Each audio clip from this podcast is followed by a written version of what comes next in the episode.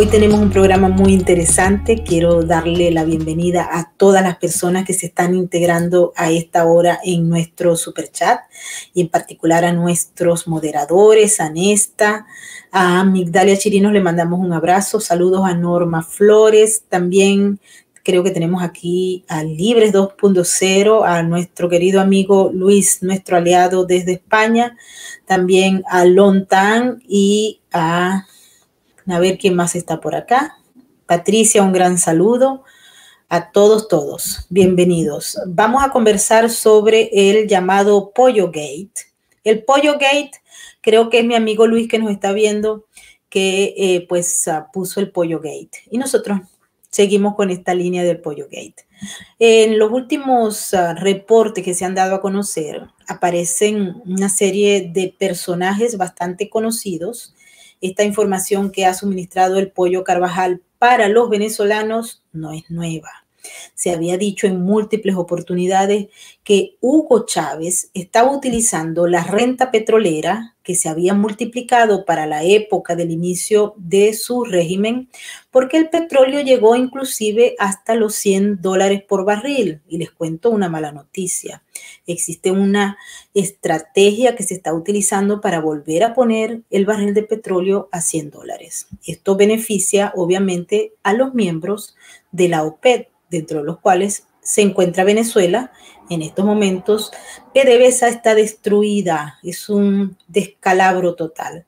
Pero para la época de Hugo Chávez, PDVSA era todavía una empresa productiva, una empresa que no había sido destruida y fue usada como un mecanismo de caja chica para financiar el delirio de Hugo Chávez de ampliar, de vender esa revolución bolivariana en todos los países de habla hispana, incluyendo España. Hemos visto la prensa de España cómo ha venido desarrollando un periodismo de denuncia interesante.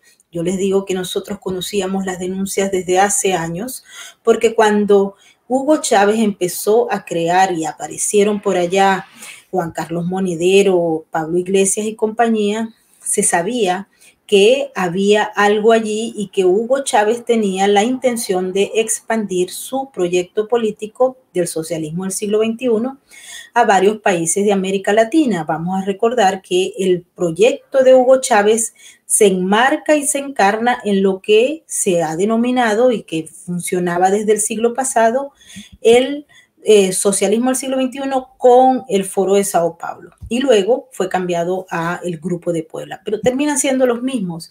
Y Hugo Chávez tenía una enorme renta petrolera que decidió malgastarla pagándole a muchos de los políticos que luego llegaron al poder. Hoy tenemos a un colega periodista que se encuentra en Argentina con el que vamos a discutir este tema y luego tendremos también a uno de nuestros aliados en España que nos va a acompañar para darnos detalles sobre lo que pasa con el partido Podemos, que fue financiado por Hugo Chávez, por el régimen de Nicolás Maduro, también se ha alimentado. Es decir, el régimen pagó a los miembros principales de Podemos y hoy en día, de acuerdo a lo que se ha dado a conocer, el, la justicia española ha decidido reabrir una causa contra el financiamiento irregular de Podemos que ya estaba abierta en el 2016, pero que no tenían unos, un grupo de evidencias que se requería para darle rienda suelta a esa investigación. Así que vamos a darle la bienvenida a nuestro invitado del día de hoy, Rodolfo Patricio Florido. Muchísimas gracias por estar con nosotros y desde España se incorpora Guillermo Más. Bienvenido, Guillermo, bienvenido, Rodolfo. Un placer. gracias. Ah, y hablaron los dos a la vez, qué bueno. Un placer también, Rodolfo, saludarte. Y a los espectadores, por supuesto. Igual, Guillermo, igual. Un placer para mí que saludarte a vos por primera vez y a Maybor por segunda. Así es, bueno, eh, Rodolfo se encuentra en Bariloche, me encantaría estar por allá. Bariloche es bellísimo. Les puedo decir que es uno de los lugares más bellos que ustedes pueden disfrutar y también pues se dan ganas de irse más abajo allá para la Patagonia, para aquellos lados, está muy chévere, Tierra del Fuego. Pero bueno, no venimos a hablar de la geografía argentina, que es Eh, quisiéramos escuchar primero, eh, Rodolfo, vamos a escuchar a Guillermo, que él tiene una eh, visión sobre lo que está pasando directamente en España. Él está en Madrid. ¿Qué es lo que pasa? Ah, oh, ya llegó nuestra también amiga, la doctora María Herrera. Bienvenida. Hola, buenas tardes a todos. Muy buenas tardes, Guillermo y Rodolfo y toda la audiencia que nos atiende a esta hora. bueno, Guillermo, dinos cómo ves tú lo que está pasando en España con el pollo Carvajal, hasta qué punto se va a salir con la suya y luego también María nos tiene que explicar por qué le negaron el asilo. Bueno, pues yo traigo, traigo una camiseta muy gráfica, la voy a mostrar, ¿vale? Creo que con esto ya queda un poco resumido todo lo que rodea al pollo Carvajal. Eh, pura mafia, ya se está empezando a ver la telaraña mafiosa que hay en torno al tema. Eh, por ejemplo, de Monedero, ¿no? De nuevo tenemos eh, información que ha entregado el Pollo Carvajal afirmando que ha cobrado de PDVSA ingentes cantidades de dinero. También nos ha dicho el Pollo Carvajal que Chávez y Maduro ya en 2008 estaban financiando a Podemos con 6 millones de euros. Ya digo, esto siempre según el Pollo Carvajal. También nos ha dicho que Zapatero tenía una mina de oro en Venezuela. Es decir, ya vamos viendo cómo algunas de las figuras fundamentales de la izquierda española van eh, apareciendo directamente señaladas por el Pollo Carvajal.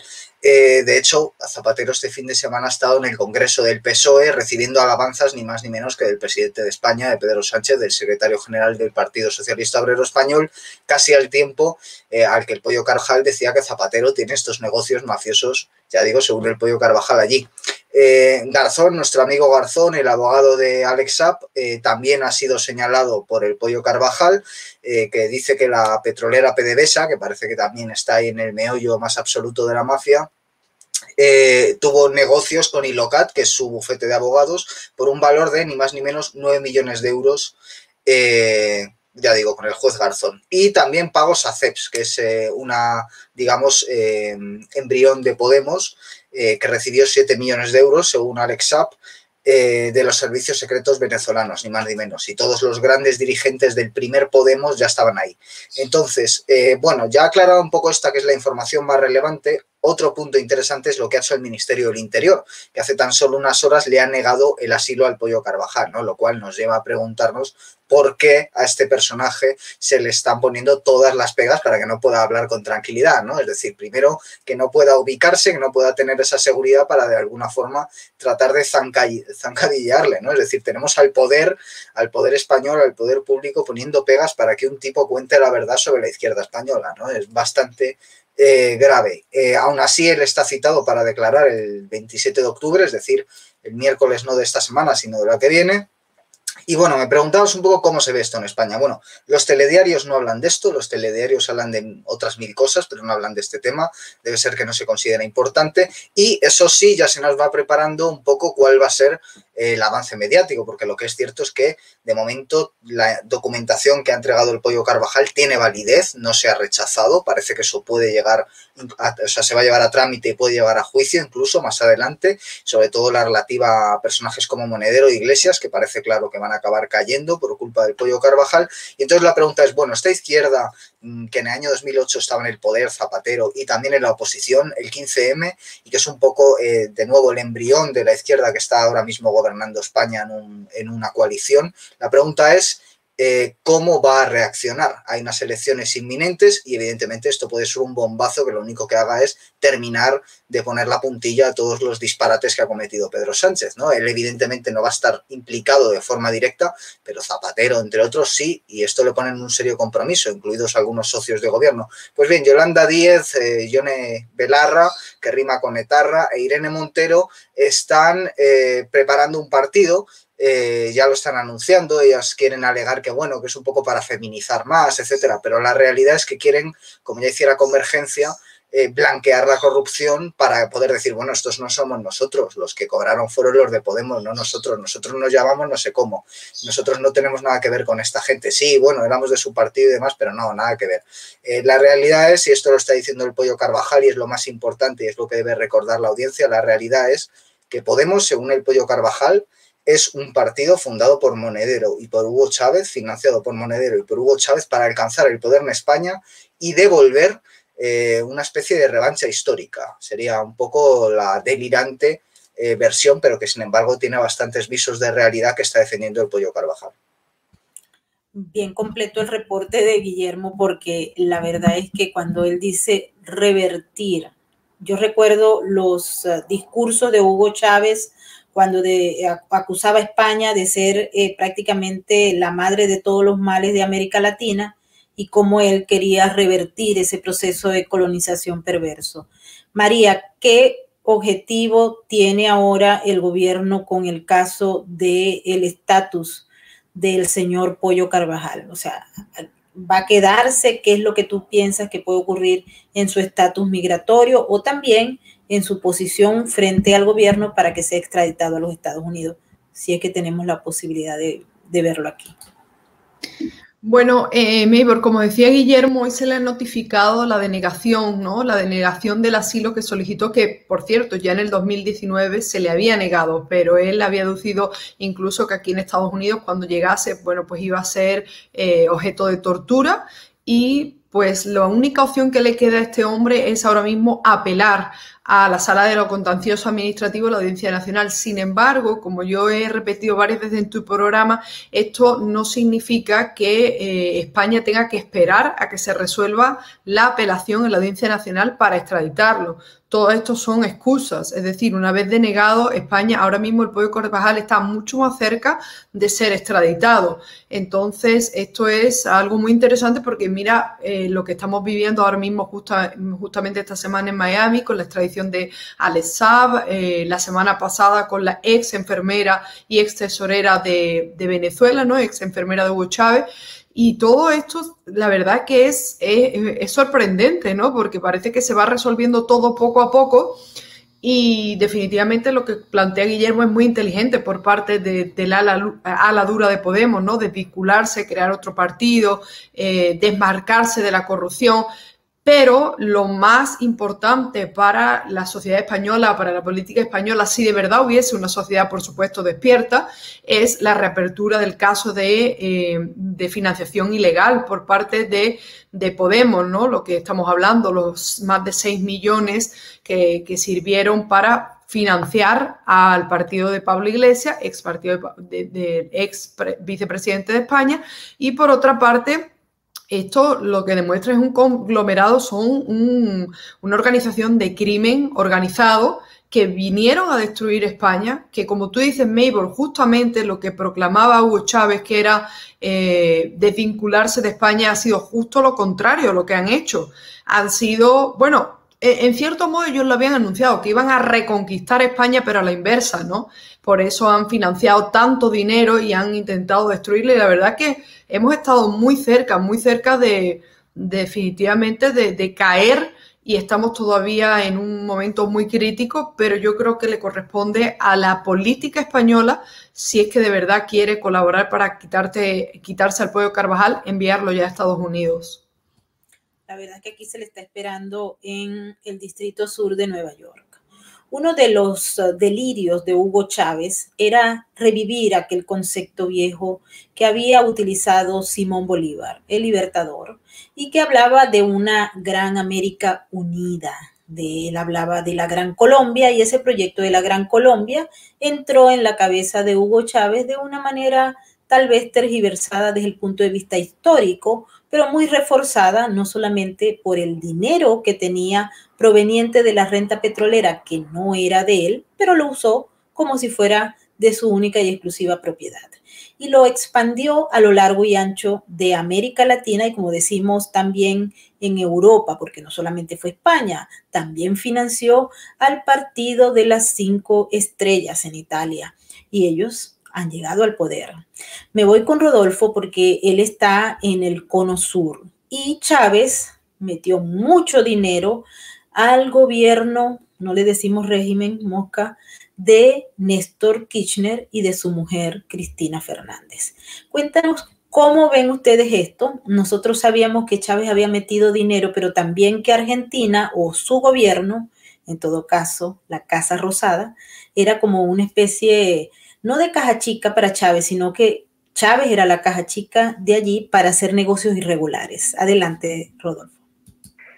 Mira, eh, Guillermo y María lo señalaron muy bien.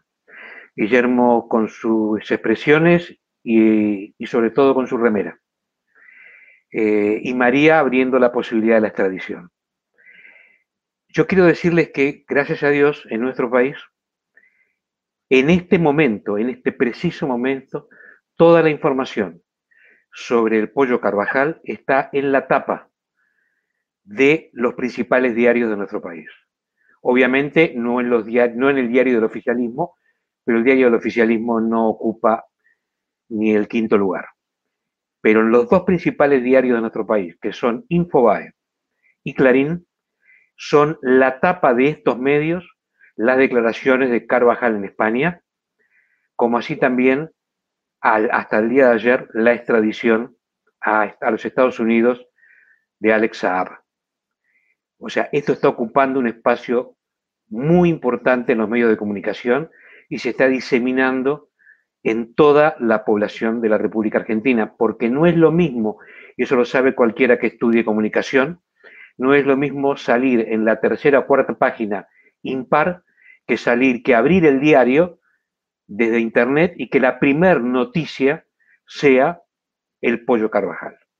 O sea, es la primer noticia y bajo el título de que sus declaraciones en España directamente comprometieron el dinero que enviaba Hugo Chávez a Néstor Kirchner. Ahora, cuando acá durante años, como a vos te ha pasado en Venezuela, amigo, cuando acá durante años señalábamos que este, este circuito de dinero existía, eh, poco menos que nos trataban de locos o nos decían lisa y llanamente que eso era producto de los prejuicios ideológicos. Lo cierto es que nosotros a eso le llamamos el relato, la épica del relato. Como en el fondo muchos de estos personajes son simplemente una banda de delincuentes, que encontraron un relato épico buscando enemigos en generalizaciones como el capital, el imperialismo, eh, las transnacionales, el empresario explotador, o sea, se, se afirman en una exposición de tipo genérico para crear un relato épico que encubra lo que en rigor de verdad es una organización cuasi criminal. La caída eh, del... A ver, esto lo vemos claramente, ¿cuál es la preocupación? ¿Por qué habla el pollo Carvajal? Habla porque no quiere ir a Estados Unidos. Tiene pánico de ir a Estados Unidos, porque las acusaciones en Estados Unidos son por narcotráfico, por lavado de dinero y por participación en el crimen organizado. O sea, si si el pollo Carvajal va a los Estados Unidos, va a terminar sus días en los Estados Unidos. Y sabe positivamente el régimen que si va a Estados Unidos, en Estados Unidos le van a ofrecer algún tipo de acuerdo, no para obtener la libertad, pero sí para morigerar la pena, pero va a tener que dar toda la información. Y el pollo Carvajal no era un general más del régimen, era el director de inteligencia del régimen, y también de la contrainteligencia del régimen, y por lo tanto era el hombre que manejaba la relación con la Dirección General de Inteligencia cubana. Esto es, hay que recordar que por aquellos años hubo también un miembro de la inteligencia cubana que falleció, digamos, entre comillas, que era Piñeiro Rosada, alias Barbarroja, que fue jefe de la inteligencia cubana durante muchos años, que fue el creador de una estructura de pensamiento brillante que se llamó el lumpen proletarizado. Cuando los cubanos se dieron cuenta que no podían desarrollar los modelos revolucionarios a través de los sectores estudiantiles universitarios o más acomodados de la América Latina, desarrollaron lo que se llamó la teoría del lumpen proletarizado. Y esto lo hizo Piñeiro Rosada, Barbarroja. ¿Cuál era el objetivo de esto? Generar una miseria muy marcada en grandes sectores de la población, de tal manera que los estados, en este caso cooptados a través de esta idea, les dieran muy poco dinero, pero el suficiente para sobrevivir lo mínimo indispensable. y de esa manera tenerlos comiendo de la mano. Ahora, luego les podían dar una causa a todas las desgracias de la gente que estaba en condición de pobreza, indicándoles quién era el enemigo que había generado esa pobreza, que obviamente no era los sectores que ellos reclamaban, pero se generaba esto de la teoría del lumpen proletarizado.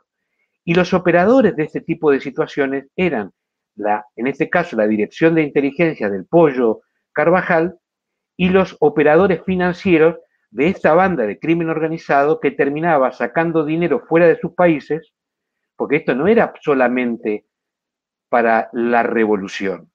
A ver, seguramente si se profundiza en España, en algún momento se va a establecer que parte del dinero habrá ido a parar a las campañas de Podemos, pero parte habrán ido a parar a otras sociedades, como vos bien señalabas, que podría estar comprometido eh, con una mina de oro en Venezuela, pero que seguramente tendrá con un testaferro. Lo mismo pasaba acá.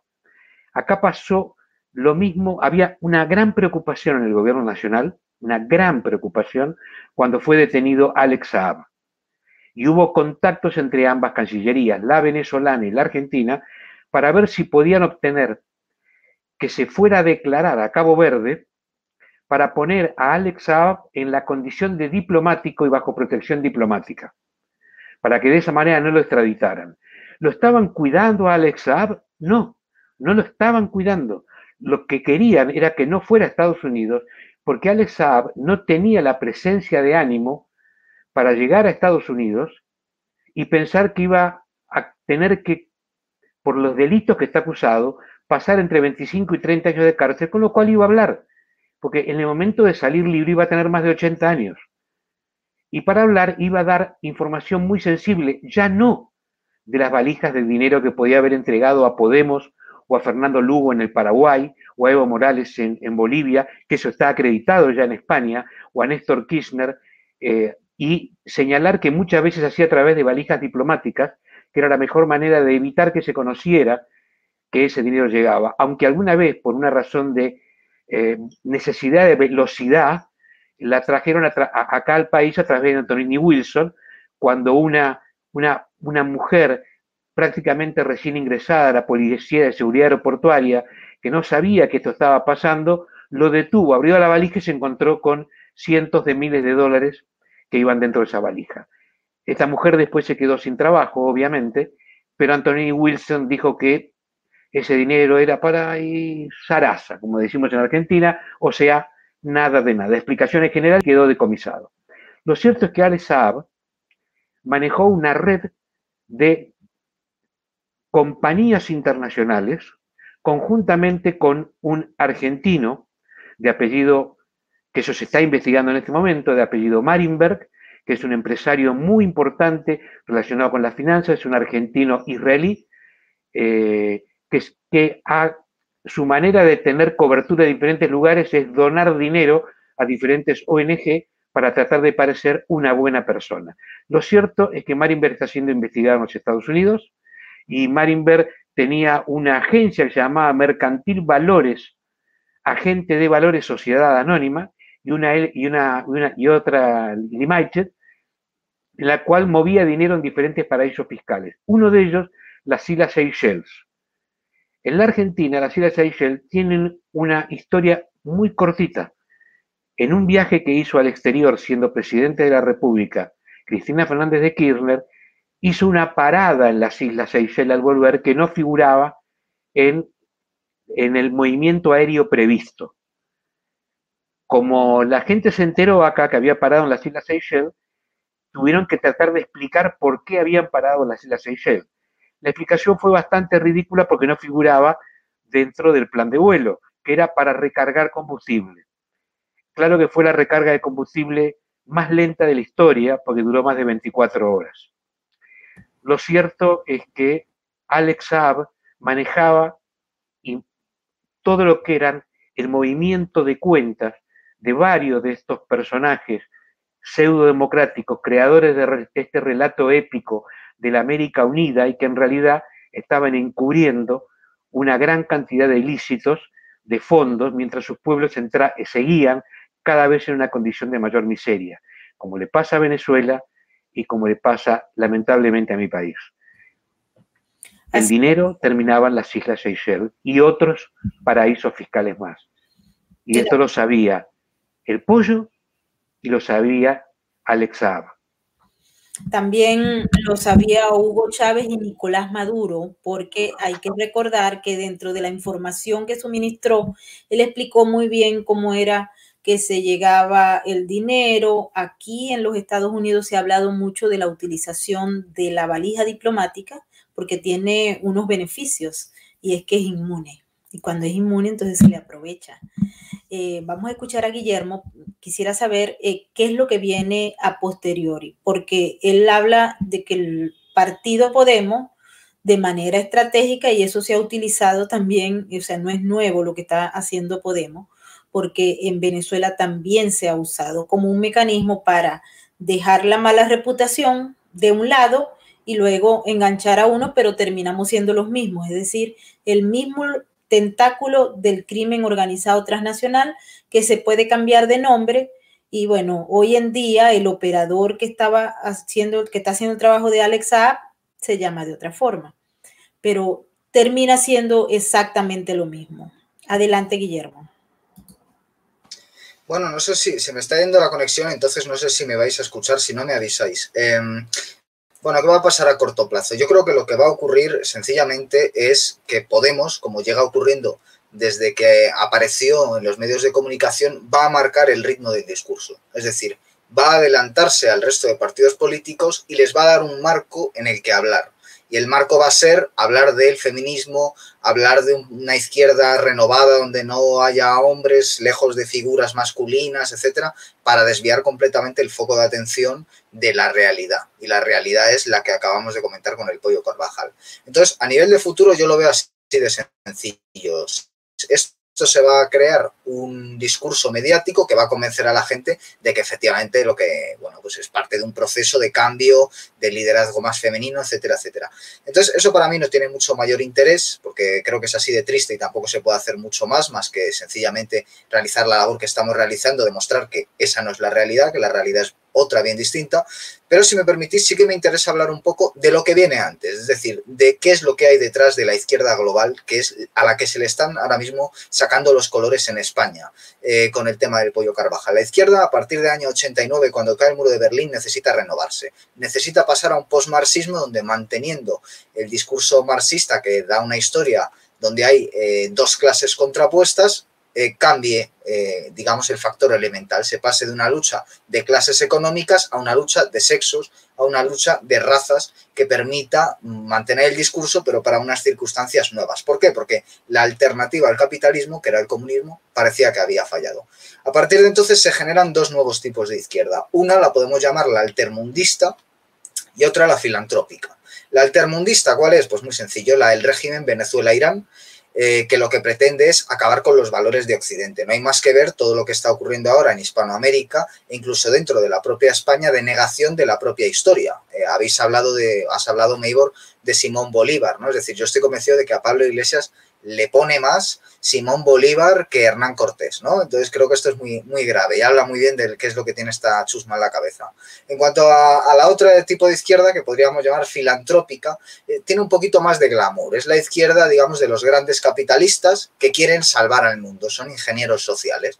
Por ejemplo, el señor George Soros. Entonces, si en un lado, en el altermundismo, ¿a quién tenemos? A Ernesto Laclau, que digamos es el de cabecera, el autor de cabecera de Pablo Iglesias y compañía, con su idea del populismo, etcétera. Y en el otro lado tenemos a un tipo como George Soros, que con sus ideas de la sociedad abierta y tal, eh, pues lo que pretende es ir hacia, digamos, más hacia el futuro, hacia un feminismo, hacia un cambio climático, son un poco el tema que es eje eh, de ambos. Sin embargo, eh, a día de hoy podemos decir que en algunos puntos coinciden como por ejemplo en su intervención en España, que ocurre en 2008. Con el 15M tenemos por un lado a Zapatero en el poder, digamos que la conexión más clara es con Soros, y por otro lado tenemos el 15M, que parece que van más del lado del altermundismo, y sin embargo ambos casan perfectamente, es decir, saben compenetrarse y a día de hoy los tenemos gobernando con un tipo como Pedro Sánchez, que todos sabemos las conexiones que tiene con Soros, y con un tipo como Pablo Iglesias, que se acaba de ir, pero los que se han quedado exactamente igual, que ya estamos viendo qué conexiones tiene con Venezuela. Esto es aplicable exactamente igual, el tema Soros altermundismo, a Argentina, y si no, que me corrija Rodolfo, por favor. Eh, pero allí también se está ocurriendo exactamente lo mismo. Son los dos casos, de hecho, más evidentes dentro del habla hispana y han sido los dos países mm, que han sido utilizados para avanzar medidas eh, de aborto, matrimonio homosexual, eutanasia, que se quieren implantar en otros países de habla hispana. Y eso no es casualidad, eso se ha planificado, por un lado, ya digo, por una gente del poder económico de George Soros, etcétera, y por otro, los altermundistas. Los altermundistas son una mezcla muy interesante porque tenemos por un lado el Islam y por otro lado tenemos ese populismo líquido posmoderno. ¿no? Eh, ¿Y cuál es, que, digamos, qué es lo que une a estas dos ideologías que en principio están muy contrapuestas? Pues uno, el odio a Occidente y a los valores que representa Occidente, la libertad, el individualismo, etcétera, y dos, el narcotráfico. Hay, hay una conexión clara entre Irán y Venezuela, que es el narcotráfico.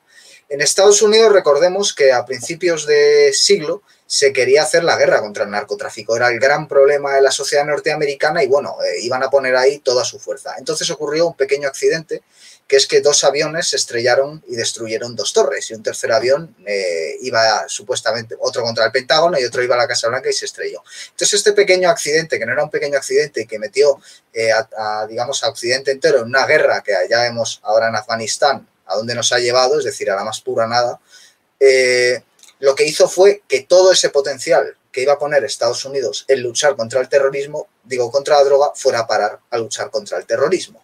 Y mientras la droga se ha ido campando. Bien, desde lo que quiero decir es que desde 2001 no ha habido un golpe al narcotráfico por parte de Estados Unidos, a narcotráfico global, tan duro como el que se puede dar ahora si, eh, pongamos un caso hipotético, el pollo Carvajal y Alex Saab acabaran ambos en Estados Unidos. Sería un golpe mortal porque pondría eh, en la superficie toda la trama. De lo contrario, puede pasar también lo contrario. Puede pasar que ninguno de ambos llegue a Estados Unidos, en el peor de los casos, y entonces la trama quede sumergida. Eh, puede pasar que al pollo Carvajal le asen en las cárceles españolas, eh, se suicide o cualquier otro tipo de asunto. Es decir, ya sabemos cómo funciona esto. España, precisamente, tiene una conexión muy clara también con el narcotrafino anterior a Podemos. y digo lo de Podemos por su relación Venezuela, que es ETA. Esto lo dice muy bien Roberto Saviano. ETA ya no solo se financió secuestrando a empresarios vascos, ETA se financió por el narcotráfico. ETA tuvo relación con Pablo Escobar, con alguna, eh, incluso con alguna bomba que puso Pablo eh, Escobar. Lo que pasa es que nadie nos ha contado qué pasó desde que murió Pablo Escobar eh, y ETA prosiguió con el presente y el narcotráfico. Yo tengo ahí mi intuición, pero como no tengo pruebas para decirlo, a los espectadores que nos estén escuchando con la información que acabo de dar, espero que puedan sacar sus propias conclusiones bien interesante tu planteamiento, eh, Guillermo, porque justamente hay unos espacios, unos huecos que uno supone, pero como no hay evidencias, pero todo, si tiene cola de, perro y patas de perro y es peludo, no puede ser sino un perro. María, dentro del marco de ah, lo que es la parte del crimen organizado transnacional y los tentáculos que tienen a nivel mundial Estados Unidos no es eh, una especie de cajita mágica donde no entran, todo lo contrario. Aquí está presente el crimen organizado en todas sus demostraciones y en todas sus formas habidas y por haber. Ayer estaba conversando en un panel y ah, llamé a María porque yo estaba realmente impactada con lo que escuché con un abogado de la Florida. Estamos hablando de cómo, eh, por ejemplo, Alex Saab, que es un tipo que está siendo acusado de lavado de dinero proveniente de la industria criminal, puede pagar entonces su defensa. Entonces nosotros apelábamos a lo que hemos conocido por años de cobertura de crimen organizado.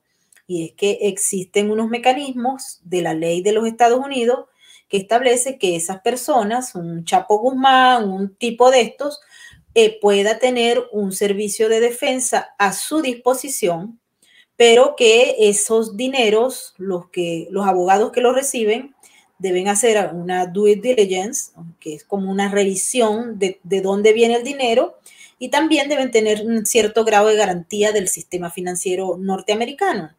Pero uno de los abogados ayer en Miami decía que Alexa no tenía ningún problema con eso, porque ellos iban a la OFAC, sacaban una licencia y ya listo, empezaban y no pueden recibir todos los millones que les dé la gana. A mí me pareció eso la locura total. Me puse a revisar, llamé a mis amigos abogados en Miami yo estaba así como que, oh Dios mío, porque si esto es así, bueno, ya cerremos todo y vámonos, no sé, allá a la Patagonia. Pero, ¿qué es esto, no? ¿Cómo pasa? Entonces, quiero que María le explique a la gente porque ella es abogada y ella tiene que revisar a sus clientes para ver si no está defendiendo un Chapo Guzmán por ahí que, viene de, atravesó la frontera, ¿no? María, adelante. A ver, eh, hay varios, varios temas aquí. El primero, el deber ético del abogado de no, digamos, colaborar, ¿ok? Para cometer un delito en los Estados Unidos. Eso es una obligación eh, ética y profesional que tenemos en la que cuando uno toma juramento, ¿no? Aquí en Estados Unidos, en cualquier estado, y jura defender la Constitución federal, la Constitución estatal, además tiene que firmar un código ético y profesional que también jura respetar. Entonces, ¿qué pasa? Si uno sabe. Si uno sabe que el cliente para el que tú estás trabajando o aceptas la, eh, la representación está cometiendo un delito, llámese blanqueo de capitales, eh, entrada de dinero eh, procedente del narcotráfico, en fin, de, muchísimas fuentes ilegítimas, ¿no? ilícitas. Eh, uno tiene la obligación de hablar con su cliente y informarle que él no puede cooperar y hacer que rectifique. Evidentemente aquí tenemos el attorney-client privilege y confidentiality principles. So, eh, todo tiene que ser confidencial. El primer paso es tratarlo con el abogado. ¿Qué es lo que hacemos nosotros cuando eh, tenemos un cliente en el ámbito penal que pensamos que hay, a veces él está detenido y hay un familiar que viene o un empresario, un amigo que te dice, oye, yo voy a pagar el dinero eh, para que tú saques en fianza a, tu a, a, mi, a mi familiar o a mi amigo. Y lo, primero que hacemos es, evidentemente, eh, normalmente en el ámbito penal no aceptamos dinero en efectivo. Entonces lo hacemos pasar a través de un banco. Los bancos, todo lo que sea por encima de 10 mil dólares, aparte que lo, digamos aquí, lo congelan, se toman unos, unos días y ven el origen. Ese, el due diligence, lo pasamos, ese riesgo lo pasamos a la banca. Em, una vez que el banco nos ha llamado en, en un momento y nos ha dicho, mira, ese dinero no va a entrar, ¿Cuándo nos ha pasado? Pues, por ejemplo, para transacciones internacionales, dinero que venía de Colombia, no se han podido verificar los fondos, se le informa al cliente de que no puede pagar y que esa persona no puede hacer ningún pago.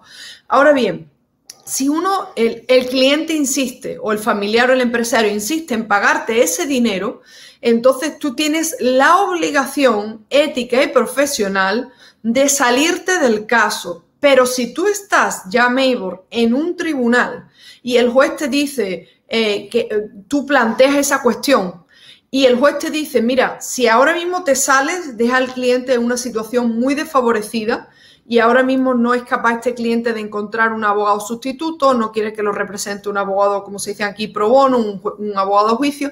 Entonces, eh, ahí es cuando, digamos, entramos en, en, conflicto. El tema de la OFAC, evidentemente se pueden sacar licencias, pero para evitar todo esto, lo claro, claro, esto, eh, yo estoy hablando como una abogada que respeta la Constitución, que ama este país, una ciudadana estadounidense, una mujer que no va y que pone su salvaguardia. Pero no me extrañaría de que haya métodos y métodos y métodos a través de consultoras, pues, que es el caso de, eh, ya conocemos, ¿no? El caso de Neurona en España, que recordemos ahora que a Vox se ha, eh, se ha personado como acusación eh, particular también para el tema de delito electoral, financiación irregular. O sea, personas que se van a prestar a esto, por supuesto, Mabel. Pero yo te explico el marco de lo que sería eh, un due diligence, despacho de abogados con la banca, pero que van a encontrar su forma, no me cabe la menor duda. Yo me recuerdo, María, a Breaking Bad no sé si ustedes vieron esa película, pero el abogado de esa serie de Netflix era el típico que yo me imaginé ayer cuando el tipo estaba diciendo eso. Yo dije, este es el hombre de Breaking Bad que está en Miami buscando el contrato de Alex Apo. Decía, no, y podemos ganar millones y millones y eso te lo apoya la UFA. Yo decía, fin de mundo. Un tema importante, Maybor, es que eh, hay una excepción, hablando de la OFAC, ¿ok? Esta oficina que, impone sanciones, pero también emite licencias para hacer determinadas transacciones con países que normalmente tienen prohibido llevar a cabo actividades con Estados Unidos o ciudadanos de esos países. Una de las excepciones de la OFAC, y esto no es nada nuevo, es que precisamente eh, un abogado puede recibir dinero de uno de esos países o de una de las entidades que normalmente no podría hacer negocio en Estados Unidos para llevar a cabo la representación de los clientes. Entonces, ¿qué pasa? Eh, anterior, hace dos o tres años, también tuvimos varias transacciones de personas que querían hacer negocios con Irán, iraníes que vinieron a nuestro despacho y nos dijeron, mira, yo lo que quiero en verdad es, son estos servicios de Estados Unidos, pero Claro, como abogada yo no puedo hacer negocio con una persona de Irán, ni un negocio, ni... Pero la excepción era la representación y por ahí van los tiros. Hablando de Irán, ya que María lo está eh, presentando aquí en la mesa de discusión, quiero eh, que tanto Guillermo como Rodolfo me comenten, porque dentro de la información que ha salido del el pollo Carvajal en el marco del pollo gate, eh, aparece Irán financiando también a Podemos. Es decir, Podemos son el grupo que recibe financiamiento del crimen organizado transnacional. Les da igual que sean los ayatolas o eh, los del cartel de los soles, no les importa, con tal de que sea dinero cash.